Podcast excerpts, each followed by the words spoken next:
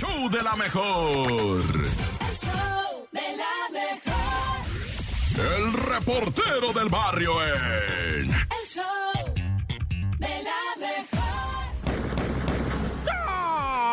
Montes, Montes, Alicantes, Pinch Paja. Mira, ahí te va en el show de la mejor 97.7 puras de perritos. Nah, no, no se, no, no lloren, no lloren. Son notas de perritos, no lloren. Oye, bueno, pues vamos primeramente hasta Podaca, Nuevo León, donde anda suelto un asesino de Michis, ¿verdad? Un maitro que anda mate y mate gatos en una cuadra de allá de Apodaca. Lleva más de 30 mendigos gatos envenenados. El don y la raza ya está bien histérica con los gatos adentro de la casa, que no los dejan salir para nada, ¿va? Y les tienen ahí su cajita de arena. Una chamaquita abrió la puerta, se salió el gato, en una hora ya estaba muerto.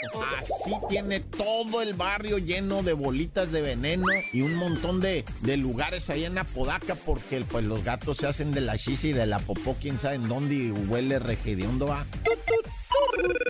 Pero mira, seguimos con la de la locura esta en Argentina. Detuvieron a la loquita de los gatos. Neta, a la loquita de los gatos. Los vecinos pensaban, oye, se murió la doña, va, está bien hedionda su casa, sale un olor bien pestilente. Y pues llamaron a las autoridades. Cuando llegan a la casa de la doña, pues ¿qué te crees que estaba viva la señora? Pero dice que eh, les dijo, bienvenidos al infierno, aquí vive el diablo. Y según ella, sacrificaba un montón de perros y gatos y, y- y los metía al refrigerador porque se alimentaba, pero no de comida, sino de energía de ellos. Vivía de la energía de esos perros, de esos gatos que mataba. Tenía un cuarto lleno de perritos y gatos, cerca de, pues, entre siete perros y 10 gatos, que ya ni se peleaban, no sé, estaban, fíjate, retiraron 10 kilos de excrementos de la casa, de adentro de la casa, 10 kilos. Ya no sé si eran del gato, el perro de la señora. Nah, ya.